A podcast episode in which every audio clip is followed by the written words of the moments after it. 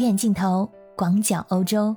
大家好，我是在欧洲的可可鱼，目前坐标奥地利维也纳。欢迎收听我的节目，关注欧洲的生活百态。说到车展，给您留下印象最深的是什么呢？实不相瞒，咱们国内的车展给我留下深刻印象的是车展上各位光鲜亮丽的车模小姐姐们，她们或者端庄典雅，或者时尚前卫，实在是太抢镜了。而欧洲的车展并不一样。话说我刚刚出国的时候，在维也纳参加第一次车展，还心心念念着想看一下欧洲的车模小姐姐们有多好看。没想到除了车还是车。话说由于疫情的影响，国际性车展很多已经停办。之前一直在德国的法兰克福举行，最近改在慕尼黑举行的国际车展能够顺利举行，实属不易。本次车展呢，是为了寻找更好的方案，解决未来的交通需求。尤其是有助于实现碳中和目标的方案，因此多款环保型电动汽车在本次展览中受到参观者的青睐。国际车展开幕的当日，受到了环保者的抗议，抗议过程曾经让慕尼黑周边高速公路上的交通暂时瘫痪。抗议者在几条高速公路上展开了横幅，在展览会场前也出现了抗议集会。抗议者表示，目的是要让公众意识到气候危机的威胁无所不在。这次的国际车展，很多事情发生了变化，举办地点变成了慕尼黑，不再是法兰克福。参展的也不仅限于汽车，还有自行车等其他交通工具。而唯一不变的是仍由默克尔致开幕词。值得注意的是，在默克尔总理生涯末期，他不再是汽车总理，他更愿意在开幕式上扮演一个自行车总理的角色。早在2017年国际车展上。他已经有意同汽车工业保持距离。本次展会呢，是德国在大众等车企发生了柴油门事件后举办的首次展会。在两年前，默克尔在开幕致辞上就呼吁加强电动车的研发。在今年的开幕致辞上，默克尔的开篇话题一直围绕着自行车展开，进行了数分钟。他希望人们去参观首次参展的自行车展台。他说：“疫情期间。”我们经历了一场自行车热潮，而在随后的发言中，新冠肺炎疫情占据了大量篇幅，汽车工业的部分之后才出现。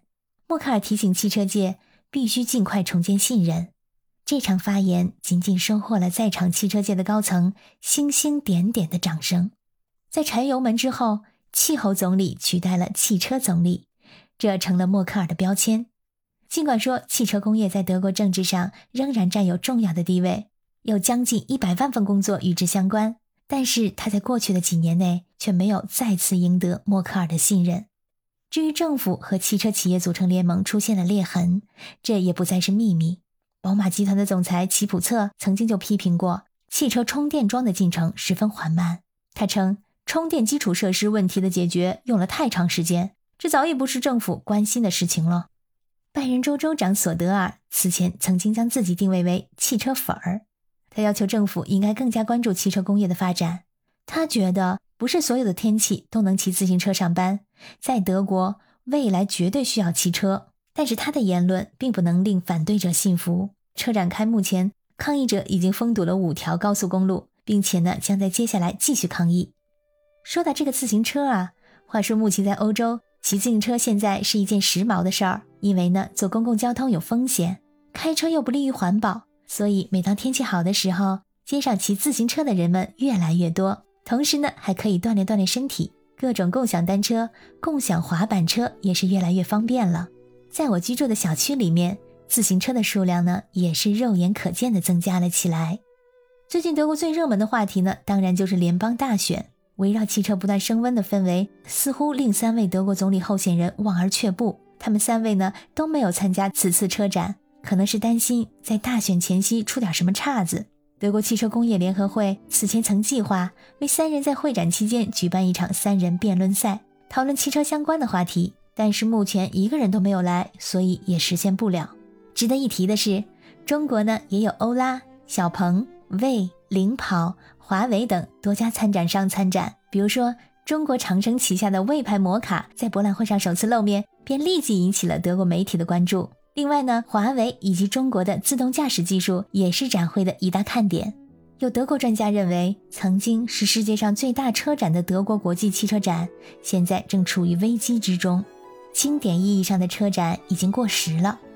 现在的车展呢，是具有民间节日特色的活动。德国的汽车展已经不纯粹是车展。北京的车展之所以成功，是因为北京车展不需要扩大话题范围。中国一直是世界上最重要和最大的汽车市场。德国的汽车制造商有很多东西可以提供。特别是在电动汽车和自动驾驶方面。好的，亲爱的小耳朵们，本期的节目就到这里。如果你对这期节目有任何的想法和意见，欢迎你在留言区里给我留言啊。那我们下次再见。